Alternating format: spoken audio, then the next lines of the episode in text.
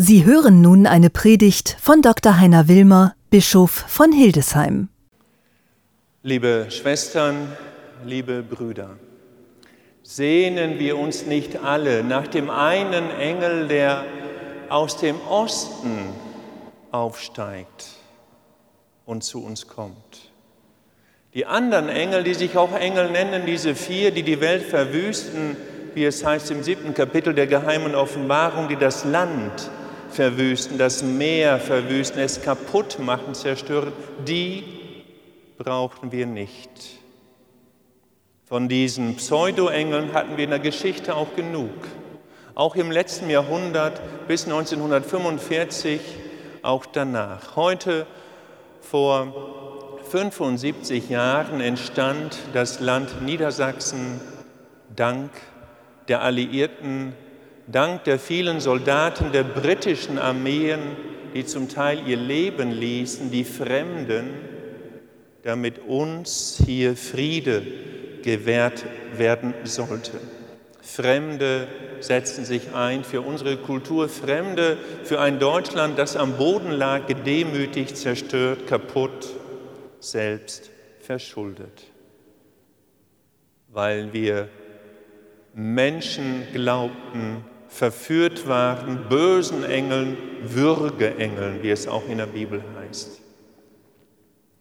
Die Sehnsucht nach dem einen Engel, der aus dem Osten aufsteigt, aus der Gegend, von der die Sonne kommt, nicht aus dem Westen in der Bibel, der Ort des Verderbens, des Niedergangs, des Abgrunds und des Schlundes, wie Baudelaire sagen würde. Nein, aus dem Osten, dort, wo die Sonne aufsteigt. Und der Engel ist nicht abstrakt. Wenn wir heute das Hochfest aller Heiligen feiern, ich betone noch einmal Hochfest, es ist das Ostern des Herbstes, Gedenken wir der vielen Menschen, die uns vorangegangen sind, voraufgegangen sind und an denen wir hängen, die uns was bedeuten. Wir brauchen die Engel. Wir brauchen Menschen, einzelne Persönlichkeiten, die für uns wie ein Engel sind. Ich möchte Ihnen von einer Person erzählen, die ich sehr verehre. Im Bischofshaus habe ich sie aufgehängt, neben Dietrich Bonhoeffer, neben Charles de Foucault, neben Therese von Lisieux. Eine vierte Person, die ich sehr schätze, auch für mich wie ein Engel, Edith Stein, genannt Schwester Benedikta Akruze.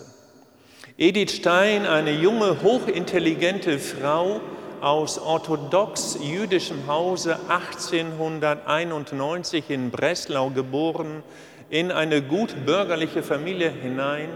Der Vater recht wohlhabend, Kaufmann, er besaß eine Holzhandlung, stirbt früh. Die Mutter, eine resolute junge Mutter, die allein die Familie ernährt, die allein den Holzhandel weiterführt. Ihrer Tochter Edith gibt sie zum Teil Privatunterricht, später überspringt sie eine Klasse, eine hochintelligente Schülerin, sie macht ihr Abitur und will Lehrerin werden und studiert die Fächer Germanistik, Geschichte, Philosophie und Psychologie. Zunächst in Breslau, dann auch hier in unserem Bistum nämlich in Göttingen und später dann in Freiburg. In Göttingen lernt sie den großen Phänomenologen Edmund Husserl kennen, später dann vor allem auch in Freiburg. Ihm folgt sie. Edith Stein, aufgewachsen eher in einem jüdisch assimilierten Elternhaus, die Religion hatte ihr nicht wirklich etwas gesagt. Zeitweilig war sie atheistisch und hielt sich für eine junge Frau, die nicht an die Existenz Gottes glaubte und daran, dass Gott eine Bedeutung haben könnte. In der Zeit 1916 bis 1918, in der sie ihre Dissertation schreibt bei Edmund Husserl, betritt sie in Frankfurt den Kaiserdom zusammen mit einer Freundin. Und wenn Sie so wollen, begegnet sie hier einem Engel. Sie kommt mit ihrer Freundin Pauline in den Kaiserdom in Frankfurt, setzt sich in eine Ecke, der Dom ist leer, nur die beiden sind im Dom, sitzen relativ verdeckt hinter einer Säule und dann sieht sie mit einem Auge, wie durch den Mittelgang eine Frau kommt, eine ältere Dame mit Tuch ums Haar, einen Korb vom Markt, gebückt nach vorn, gekrümmt, verhutzelt, abgearbeitet durch das Leben. Offensichtlich kam sie gerade vom Markt und hatte eingekauft. Und sie beobachtet die junge Edith Stein, Philosophin, messerscharf ihr Intellekt, wie diese ältere Frau nach vorn kommt, in die Bank geht, sich hinkniet und sie sieht, wie sie die Lippen bewegt und offensichtlich spricht, murmelt. Und das hat sie zutiefst erschüttert, weil sie sagt, die war doch allein. Die hat uns nicht gesehen, da war niemand da. Mit wem spricht sie? Aus der Synagoge war ich es nicht gewohnt, dass jemand noch spricht. Dieses Erlebnis, dass jemand in eine Kirche geht, betet wie in einem vertrauten Gespräch, hat sie zutiefst angerührt und berührt. Ein Engel im Leben von Edith Stein. Die Arbeit schließt sie ab bei Edmund Husserl. Inzwischen kommt sie mehr und mehr zum Christentum und ihr wird empfohlen, die Biografie der heiligen Theresia von Avila, ein dickes Buch, ein paar hundert Seiten, von dem sagt sie, sie habe es in einer Nacht gelesen. Und Theresia sagt er über das Gebet, das habe ich hier schon mal gesagt, beten, sagt die heilige Theresia, ist für mich wie verweilen bei einem Freund in Stille. Man muss nichts sagen, wissend aber und spürend, der andere ist da. Sie studiert dann weiter. Eine Habilitationsschrift will sie anfertigen, wird aber nicht zugelassen, weil Frauen nicht habilitieren durften eine Ungerechtigkeit für Frauen. Wir denken heute anders darüber. Sie kämpft dafür, unterliegt aber und wird irgendwie auch zur Frauenrechtlerin und zur Vorreiterin der Emanzipation der Frauen und der Gleichberechtigung in akademischen Berufen.